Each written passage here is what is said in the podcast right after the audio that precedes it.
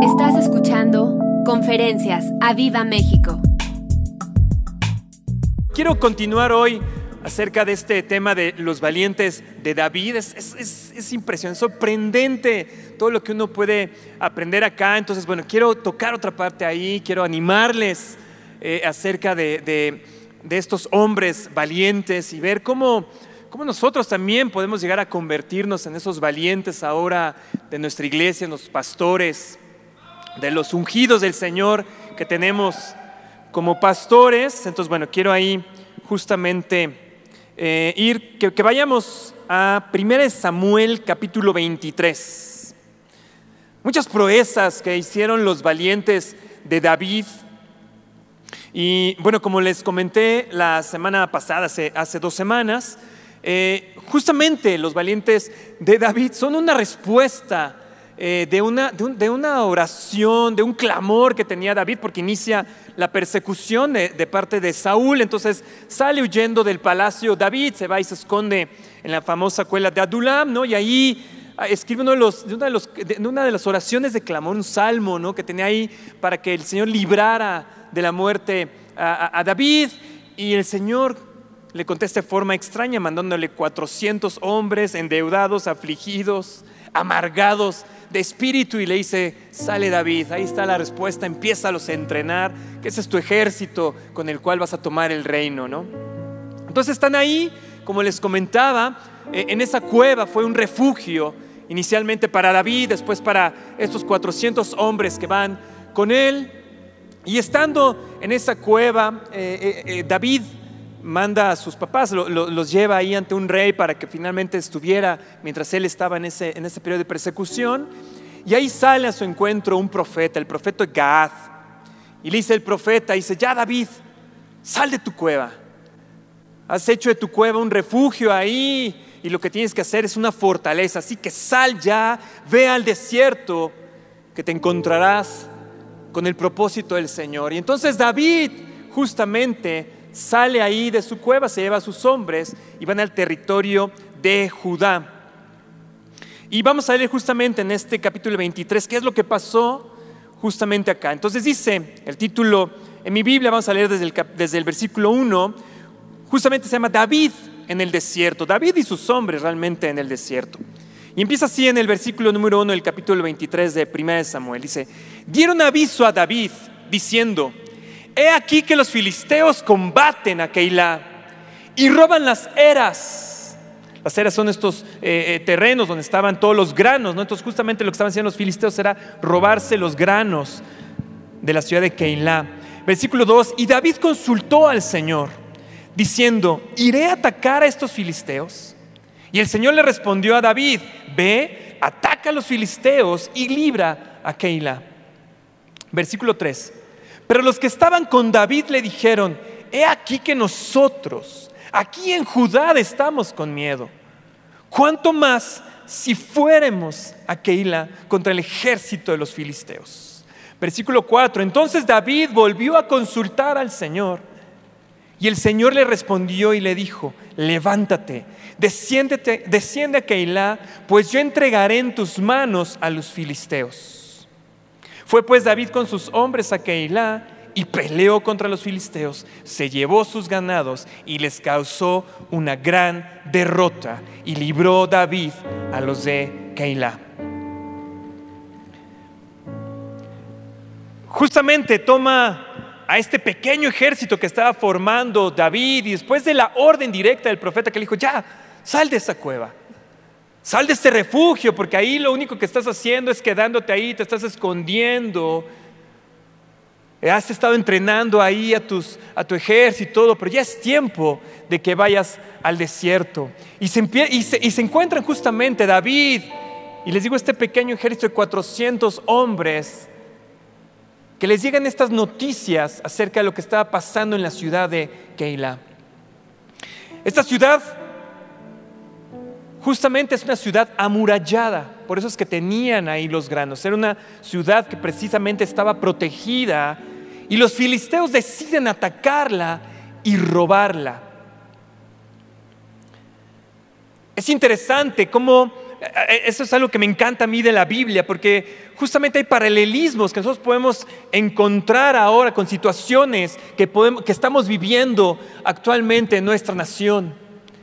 Los filisteos, los enemigos del pueblo de Dios, se animaron a atacar la ciudad de Keilah, porque el rey, el rey Saúl, andaba en otra cosa menos en gobernar y defender su nación. Saúl, que empieza a encontrar enemigos en todas partes. Declara a David, David que estaba ahí en el palacio, que le llevó eh, justamente grandes victorias al reino de Israel y por lo tanto a Saúl ahora es el principal enemigo de Saúl y le declara, le, lo condena a muerte y lo empieza a perseguir y empieza a enloquecer, se empieza a llenar de poder. Saúl se vuelve, eh, les digo, veía enemigos en todas partes, desobedece a Dios. Y, entonces empieza, empieza Saúl eh, en esa parte y deja de reinar.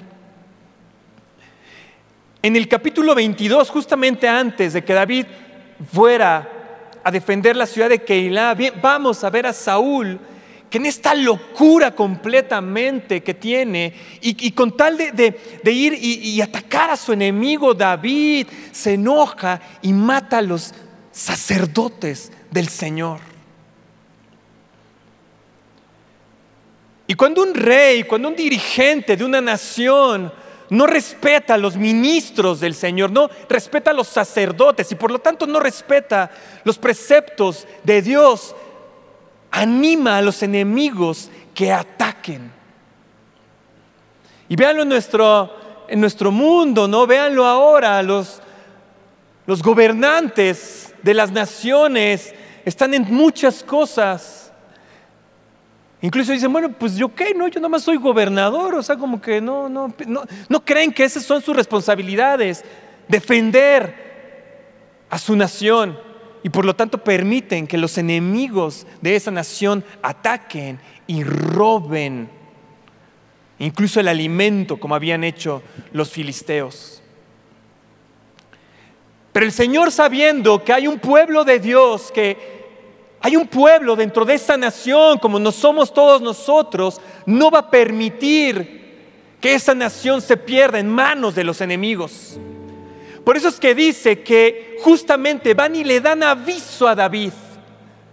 No dice la palabra que le avisaron a Saúl, porque Saúl estaba ocupando, asesinando a los sacerdotes del Señor. Fíjense qué locura. Saúl el rey, el que debería estar defendiendo de los enemigos está ocupado con otro tipo de cosas y entonces tienen que venir a darle aviso a David. Por eso, por eso dicen eh, al inicio de este capítulo, se dieron aviso a David. Sabían estos habitantes de Keilah que él podía ayudarles a defender. Ellos habían escuchado, seguramente algunos de ellos habían visto cómo David había asesinado al Goliat, había, dado ya otras victorias al pueblo de Israel y por lo tanto van con el ungido, van con aquel que puede defender su nación. Muchos de nosotros, si vemos en las noticias cómo gente va y, le pide a los gobernantes, ayúdenos con esto, que dicen, no, bueno, yo estoy ocupado en otras cosas. Lo bueno es que nosotros tenemos un ungido, ¿cuál? Acercarnos, podemos ir con nuestro Señor Jesús y poderle darle aviso de lo que está sucediendo en nuestra nación. Y así es como David entonces se entera de lo que está eh, eh, eh, sucediendo justamente en Keilah. Y la primera enseñanza que tenemos aquí es que David pausa todas las circunstancias que él estaba viviendo. Recuerden que finalmente David estaba huyendo, estaba, estaba siendo perseguido por Saúl. Tenía que alimentar a 400 hombres, tenía que alimentar a ese pequeño ejército, cuidarlo, entrenarlo. Estaba ocupado con otro tipo de cosas David, pero cuando recibe este anuncio por parte de, de los habitantes de Keilah, él detiene, él pone prioridad su nación. Él deja sus propias cosas, deja sus propios problemas, deja sus propias dificultades para ir y auxiliar lo que estaba sucediendo en su propia nación. Por eso es que David tenía un corazón conforme al del Señor, porque precisamente ponía, anteponía más bien las necesidades de los demás a las de él mismo. Y entonces David justamente en el versículo 2 hace lo que deberíamos, lo que debemos hacer todos nosotros. Va y consulta al Señor. Va a consulta al Señor si es la voluntad del Señor que ellos, que Él y su ejército vayan y ataquen, vayan y defiendan la ciudad de Keila. Y entonces David dice el versículo 2, consulta al Señor, diciendo, ¿iré a atacar a estos filisteos? Obviamente cuando recibe las noticias hubo un impulso por parte de David de querer ir, e ir y ayudar. Finalmente la ciudad de Keilah era parte de su nación, era parte del pueblo de Israel. Y había un impulso ahí, pero no quería que fuera nada más ese, impulso. Tenía que ir a consultar delante del Señor y preguntarle, ¿voy y los ataco? La prioridad de David era precisamente guardar su territorio, proteger su nación, porque David entendía que si los filisteos conquistaban su nación, ya no había, ya no iba a poder reinar, ya no iba a tener reinado, ya no iba a tener nada que hacer David.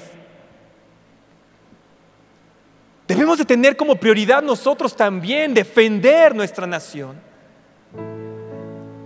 Por eso es que no es casualidad que nuestros pastores, que los coaches, cada mañana nos estén llamando a pelear por nuestra nación. Es prioritario que detengamos nosotros nuestros propios problemas, nuestras propias dificultades, aquello que, que, sentimos que se viene el mundo encima de nosotros, para dar prioridad y luchar y pelear por nuestra nación. Porque si perdemos nuestra nación, vamos a perderlo todo. Ya no, hay, ya, no vamos a tener, vaya, no vamos a tener ni en qué trabajar, ni no vamos a tener, eh, nuestros hijos no van a tener en dónde estudiar, porque es lo que entendía David, que si los filisteos conquistaban la nación, conquistaban todo y todo estaba perdido. Fíjense cómo es interesante que los filisteos van y atacan la ciudad amurallada. Van y atacan la ciudad protegida. Vieron la oportunidad, porque se mira mientras el rey está ahí ocupado matando a los propios ministros de su Dios, podemos atacar las ciudades protegidas. Vean cómo en el mundo en nuestro país son atacadas las ciudades, las ciudades más grandes, aquellas que se supone que son más protegidas, aquellas que se supone que están más desarrolladas, son las que precisamente son más atacadas. No es casualidad. Y no es casualidad tampoco que los filisteos fueran y robaran el grano, que fueran y robaran el alimento del pueblo de, de, de Keilah. Y es justamente lo que hace el enemigo cuando viene y ataca nuestras casas, cuando viene y ataca nuestras familias. Lo que viene es precisamente, viene y empieza a robar el alimento espiritual para empezar a debilitarnos.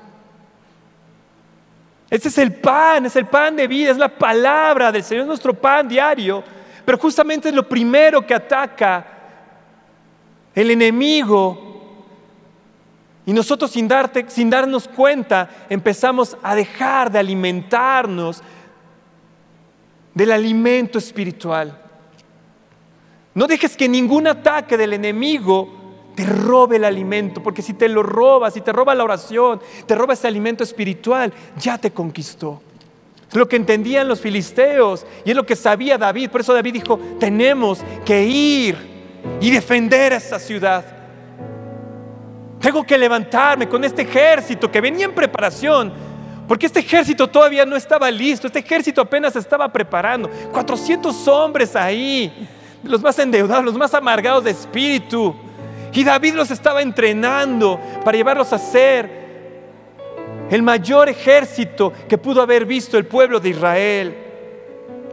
Y entonces dice en el versículo 2 eh, dice, David consultó al Señor diciendo, iré a atacar a estos filisteos. Y el Señor respondió a David, ve, ataca a los filisteos y libra a Keila. Ve y ataca a David. Ve y ataca, le puso la instrucción, fue y consultó a David. Y precisamente la instrucción fue cumplir el deseo, el impulso que tuvo David ahí de ir y atacar a los filisteos, a los enemigos. Ahora vean lo que pasó con su ejército. Versículo 3. Pero los que estaban con David le dijeron, he aquí que nosotros aquí en Judá estamos con miedo. ¿Cómo estaban? Con miedo. ¿Cuánto más si fuéramos a Keilah contra el ejército de los filisteos? En la NTV, escuchen cómo dice acá. Dice, pero los hombres de David le dijeron, tenemos miedo incluso aquí en Judá. Dice, de ninguna, de ninguna manera queremos ir a Keilah para luchar contra todo el ejército filisteo. Este ejército no estaba listo todavía. Estos hombres de David no estaban todavía listos. Y por ello tenían miedo. Dice, si estamos aquí en Judá, si estamos huyendo, David, tú te quieres ir a enfrentar con los filisteos, contra los enemigos, contra los gigantes. David, deben haberle dicho, David, pero ¿cómo? tenemos miedo, David, tenemos miedo. Y seguramente David también empezó a dudar. Seguramente también David dijo, si los 400 que tendrían que ayudarme, si estos hombres que tendrían que salir a pelear conmigo, me declaran su temor, ¿qué deberé hacer? ¿Qué deberé hacer? Dice versículo 4, entonces David volvió a consultar al Señor. ¿Qué hizo David? Volvió a consultar al Señor. Qué gran enseñanza de liderazgo tuvo David. Porque una cosa es que se te junten 400 hombres que digan, vamos a pelear contigo, vamos a conquistar ese reino, los hombres ahora y que entrenen en, la cueva y que se pongan a entrenar. Y que se pongan a entrenar ahí y empezar ahí a luchar entre ellos, a hacer ejercicio, lagartijas dominadas empezar a hacer planes de batalla, empezar a hacer todo el entrenamiento en la cueva de Adulam y ahí. Todo era bien chévere porque todo era teórico. Todo era cantar, declarar la victoria del Señor. Se ponían a orar unánimes juntos. Y todo es bien tranquilo dentro del refugio. Todo es muy bonito ahí. Pero cuando el Señor les dijo, hey, a pelear, hey, vayan contra los enemigos, vayan y ataquen a los filisteos y liberen a los oprimidos. Ahí sí dijeron los hombres de David, tenemos miedo David. Regresémonos a la cueva. Vámonos a la cueva, mejor hay que seguir entrenando. Síguenos dando teoría de la guerra. Sigamos entrenando nada más con las espadas de palo así. Sigámonos entrenándonos con la protección completa. No, no, no, no, no, David. Pero David volvió a consultar al Señor. Y vean la respuesta ahora que tuvo el Señor. ¿Cómo completa ahora esta instrucción? Y le dice, le responde a David el Señor, dice, levántate, levántate, desciende a Keilah y escuchen, pues yo entregaré en tus manos a los filisteos. Le da la instrucción, se la repite, ya se la había dado, ¿eh? Pero les entró, les entró temor a sus hombres. Y él dice, ve, porque yo te voy a ayudar y te voy a entregar a tus enemigos en tu mano. Le dio la promesa de victoria. Porque hay enemigos externos que tenemos que atacar y liberar al oprimido. Tenemos que levantarnos y atacar. Y me llama la atención porque dice, levántate. Seguramente estaban ahí, ya con temor ahí, diciendo, no, ¿cómo vamos a ir contra ese pueblo? Ni siquiera Saúl se atreve, ni siquiera Saúl fueron a decirle. Ya nosotros, que, que apenas estamos preparándonos, que apenas tenemos 25 años de cristianos, que todavía somos nuevos en la fe que apenas me estoy aprendiendo el Salmo 23 y a veces se me olvida. ¿Cómo me quieres mandar a conquistar a esos grandes gigantes que eran los filisteos? Y el Señor te dice, levántate, ataca, que yo estaré contigo y te entregaré a tus enemigos. Y es justamente lo que nos está diciendo el Señor cada mañana. La prédica de nuestro pastor el viernes que decía, despierta iglesia, es lo que está diciendo, es, levántate iglesia. Ya no es tiempo de la preparación. Sí, obviamente hay gente que va llegando, hay gente nueva que se bautiza y hay que disipularla, es cierto. Pero aquellos que ya llevamos bastantes años en el Señor es tiempo de salir del refugio y salir a conquistar nuestros enemigos. Ya no es nada más de quedarnos aquí en lo bonito. Decía el voz una vez, de, nuestro kiosquito espiritual. La iglesia es nuestra fortaleza y venimos a fortalecernos a recibir la instrucción, a recibir la promesa por parte del Señor. Pero hay que ir y atacar a nuestros enemigos. Hay que ir y salir a la conquista.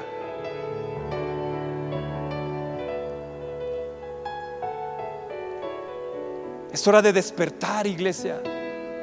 Es hora de despertar. Porque los enemigos están viniendo primero por el alimento, pero también están viniendo por nuestros matrimonios, están viniendo por nuestros hijos.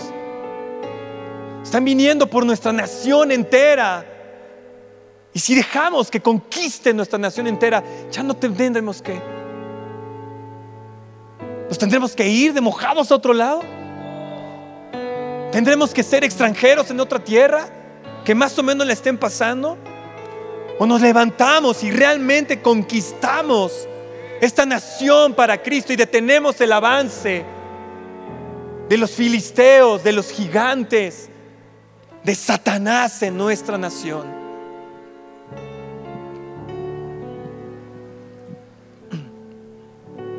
Tenemos miedo, le dijeron a David. Tenemos miedo. Y el Señor dice, levántate, sé que tienes miedo, pero no es en tus fuerzas, no es con tu estrategia, no es con tus modelos, no es con tus maestrías. Es con mi Santo Espíritu, dice el Señor, y es con la promesa que te he dado. Porque hay, hay dos tipos de enemigos. Yo veo aquí dos tipos de enemigos. El enemigo de los filisteos, el enemigo real, podría decirlo. El enemigo que hay que atacar. Pero hay un enemigo que a veces es más grande que el enemigo real. Y ese es el enemigo interno. Es el enemigo que ataca en nuestro corazón, es el enemigo que está en nuestra mente y que te dice, tenemos miedo, tengo miedo, tengo miedo. Pero el Señor no nos ha dado un espíritu de cobardía, sino de valentía, de dominio propio. Y aún con ese miedo tenemos que decirle, sujétate, porque el Señor está conmigo y tengo su promesa. Pero a lo mejor no le hemos consultado al Señor y por lo, y por lo tanto no tienes una promesa con la cual operar.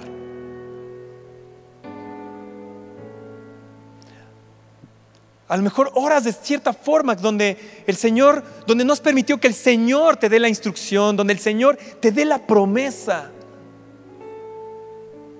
Dice inmediatamente que después de que el Señor les dijo, levántate, desciendan, vayan contra los filisteos, que yo los entregaré en tus manos, dice, fueron pues David y sus hombres.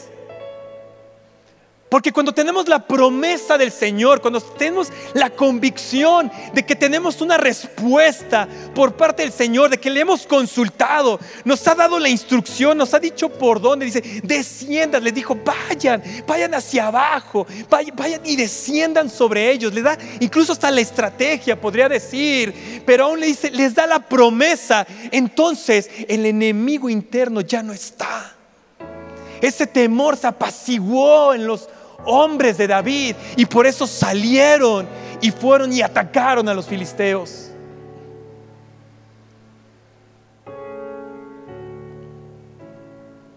Porque las promesas del Señor, el Señor sabía, por eso es que contestó de una forma la primera vez que consultó a David y después le contesta de otra forma, porque sabía el Señor que tenía que pegarles a ellos. Es interesante porque en estos capítulos de 1 Samuel no les llaman todavía los valientes de David. Sabemos que son parte de este grupo, porque es históricamente y obviamente vemos cómo, cómo, se van desarrollando hasta que son llamados los valientes de David. Pero aquí no son llamados los valientes de David, aquí son llamados los hombres de David.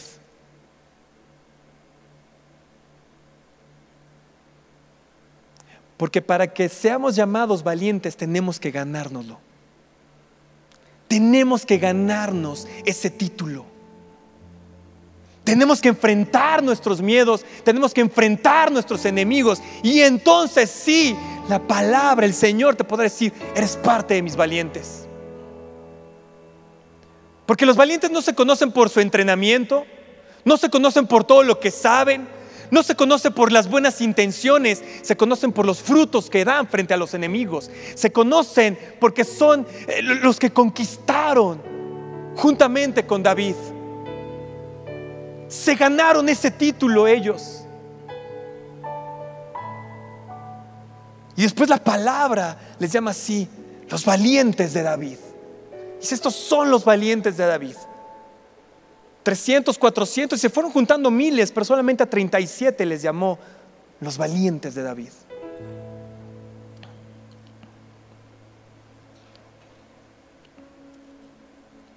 Se fueron todos. Fue el rapto. No hay nadie aquí. Ah, sí están acá, sí están acá. Gracias Señor porque no se fueron. Recibimos una instrucción en la fortaleza. Nos han convocado ahora nuestros pastores a reuniones los lunes, 8 de la noche, a todos los varones de esta iglesia. Aquí es donde se van a conocer los valientes de los hombres. Aquí es donde vamos, los que vamos a atender a ese llamado y venir a la fortaleza, a fortalecernos como hombres a entrenarnos para salir a conquistar. Para primero conquistar nuestros temores, nuestros enemigos internos y después salir a conquistar los enemigos reales que están allá.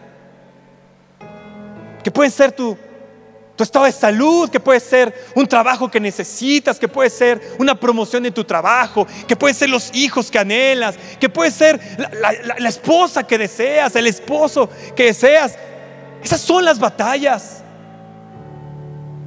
Acá la Biblia nos muestra ciertas batallas y, son batallas eh, contra, enemigos reales. Afortunadamente nuestro país no, tiene ese tipo de conflictos contra otras naciones.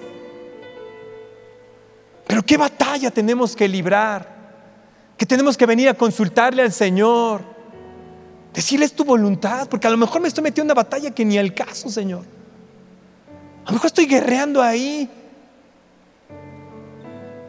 Estás guerreando con la suegra y eso ni siquiera tienes que andar guerreando ahí. O te metes a pelear otras, otras, otras, otras tonterías. Por eso es que David dijo, quiero estar seguro de que el Señor me manda a esta guerra.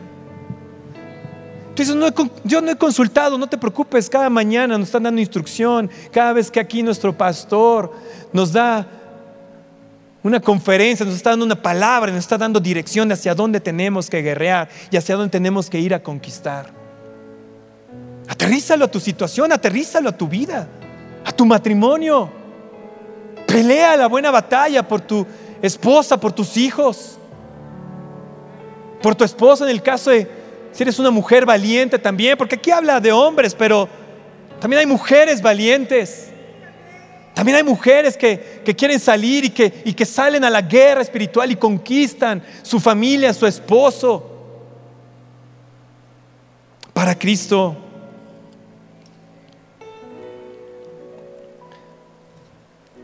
Daniel 11, 32.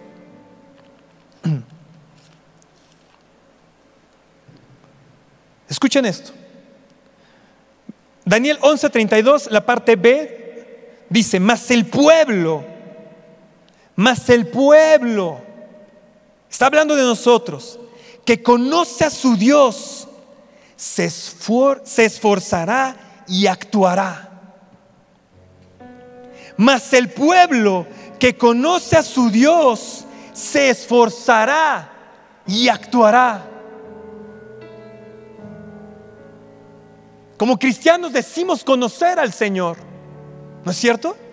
Es lo primero que decimos nosotros, es que yo sí conozco al Señor, yo sí conozco al verdadero Dios, yo sí conozco aquel que murió por mis pecados y resucitó al tercer día y está en la gloria, me envió el Espíritu Santo. ¿No es cierto todo eso decimos? Bueno, entonces si somos ese pueblo que conoce a su Dios, ¿qué tenemos que hacer? Esforzarnos. Y aquí esforzarnos trae una connotación precisamente de vencer el miedo, de ir en contra de la oposición. Lo que está diciendo aquí eh, eh, cuando nos esforzamos es que nos volvemos esos valientes que a pesar de ciertas cosas, de que no vemos las circunstancias a nuestro favor, sabemos que tenemos la promesa por parte del Señor y por lo tanto actuamos. Por eso el Señor le dice a David y a sus hombres, levántense, esfuércense, muévanse, actúen, que yo les daré la conquista. ¿En dónde necesitas levantarte y empezar a actuar? ¿Dónde tienes que meterle el esfuerzo? Aunque todo vaya en contra, aunque no veas, aunque, aunque aunque el perfil de trabajo no sea el adecuado, tú dices, no entro por ahí, pues no me esfuerzo, estoy ahí, me estoy moviendo, porque si el Señor te envió, entonces Él te dará la victoria.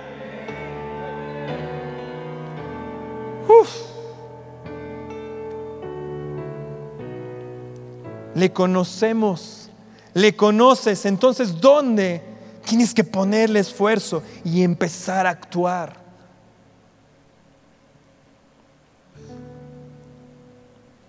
En el refugio, que es como el salón de clases, aprendemos acerca de la fe, acerca del poder de Dios, acerca de la comunión del Espíritu Santo.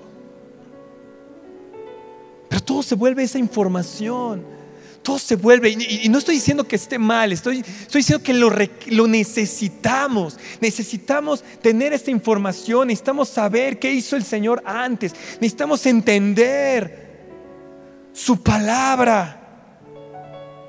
Pero la teoría, la información, la palabra nunca será suficiente si no actuamos conforme a ella. La fe sin obras es muerta. Y estos hombres de David, si no salían a la batalla, ya no me va a dar tiempo de entrar ahí, pero se pudieron haber encontrado con Saúl y su ejército y ser exterminados.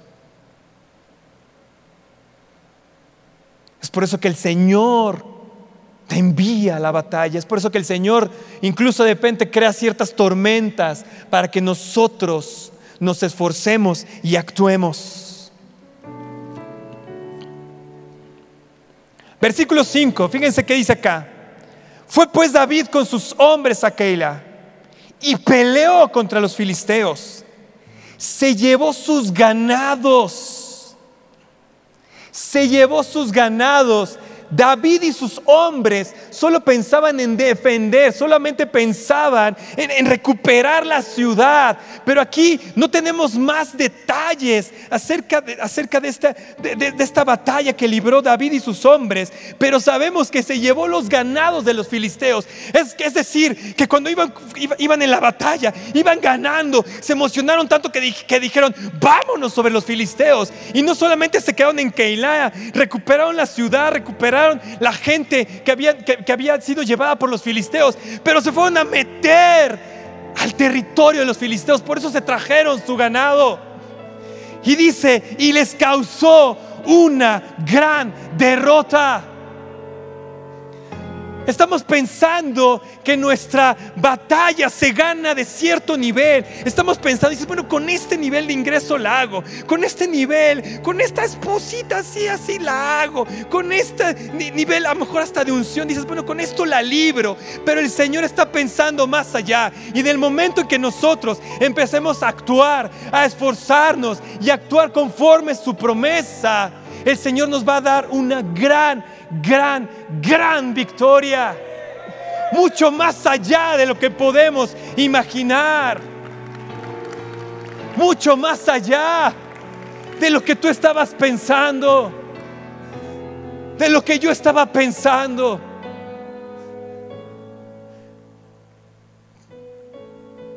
Porque el Señor quiere dar primeramente una gran derrota al enemigo pero lo que siguiente que quiere hacer es que nos llenemos de fe para poder seguir adelante. Aquí apenas, apenas estaban en su primera batalla. Pero después de esta batalla, después de haber tenido esta victoria, los hombres de David ya no fueron los mismos. Aprendieron que consultando al Señor, aprendieron que operando bajo su promesa, esforzándose, siendo valientes, dominando sus propios temores, el Señor les iba a dar grandes, grandes victorias. Y si alguna oportunidad tengo, les contaré alguna de otra. Vamos a terminar orando. Vamos a terminar, de una vez, dice, de una vez. Vamos a terminar orando en esta noche.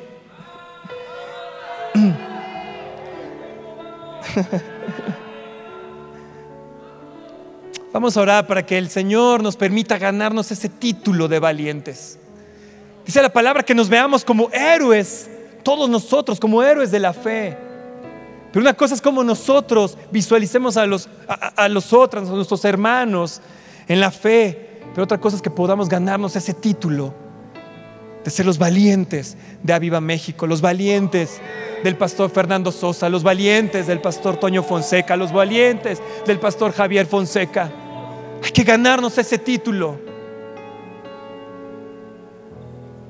Y el Señor está deseoso de dárnoslo. Describí en el libro de la vida nuestras proezas que el Señor logró a través de nosotros. Padre, gracias Señor por esta noche. Gracias Dios por, por tu palabra, Señor. Ayúdanos, Señor, a Hacer esos valientes, Señor, que tú necesitas para este tiempo. Esos valientes que necesitan mis pastores. Esos valientes que necesitan mis hijos. Mi esposa, mis padres, Señor. Mis amigos que no te conocen, Señor, porque también eso requiere valentía. Ir por mis amigos, Señor, por aquellos que llamo amigos, Señor, y que no te conocen, Señor. Danos esta valentía también, Señor, para predicar el Evangelio. Al final de cuentas, los valientes de David tuvieron grandes, grandes victorias, grandes proezas. Pero fue para que el pueblo supiera quién era su Dios. Y así te lo pedimos, Señor. Ayúdanos a dominar esos enemigos internos. Ayúdanos a dominar ese miedo, Señor. A echarlo fuera de nuestro corazón, a echarlo fuera de nuestra mente, Señor y traerlo a nuestra vida, Señor. Los valientes de David, Señor, se volvieron famosos por su valentía precisamente. Pero empezaron como nosotros, con miedo, Señor. Pero si es tu instrucción, Señor, Si es tu voluntad, Señor, nos vamos a esforzar y actuaremos conforme a ello. Actuaremos bajo tu promesa, Señor, sabiendo que tú nos darás la victoria, Señor. Danos la victoria, Señor. Visualiza ahí la batalla que estás teniendo y dile, dame la victoria, Señor, sobre esa batalla. Sobre esa enfermedad, sobre esa falta de trabajo, sobre la miseria, sobre el vicio, sobre el pecado que a lo mejor no te permite tener otras victorias porque no has podido recibir esa victoria sobre ese pecado. Pues hoy el Señor, hoy, hoy a través del Espíritu Santo, te quiere dar esa victoria. Ve cómo aplastas ese pecado. Ve cómo aplastas ese temor. Ve cómo vas y conquistas. ¿Cómo vas y conquistas esa, esa, esa, muchachita que te gusta? Porque también eso es una victoria. Pero tienes que actuar. Tienes que esforzarte. El Señor nos puede dar la victoria instantáneamente. Pero lo que está buscando es formar esa valentía en nuestros corazones, porque nos quiere dar victorias más grandes. Quiere llenar el propio libro, nuestra propia biografía de grandes proezas. Espera nuestra próxima emisión de Conferencias. ¡A Viva México!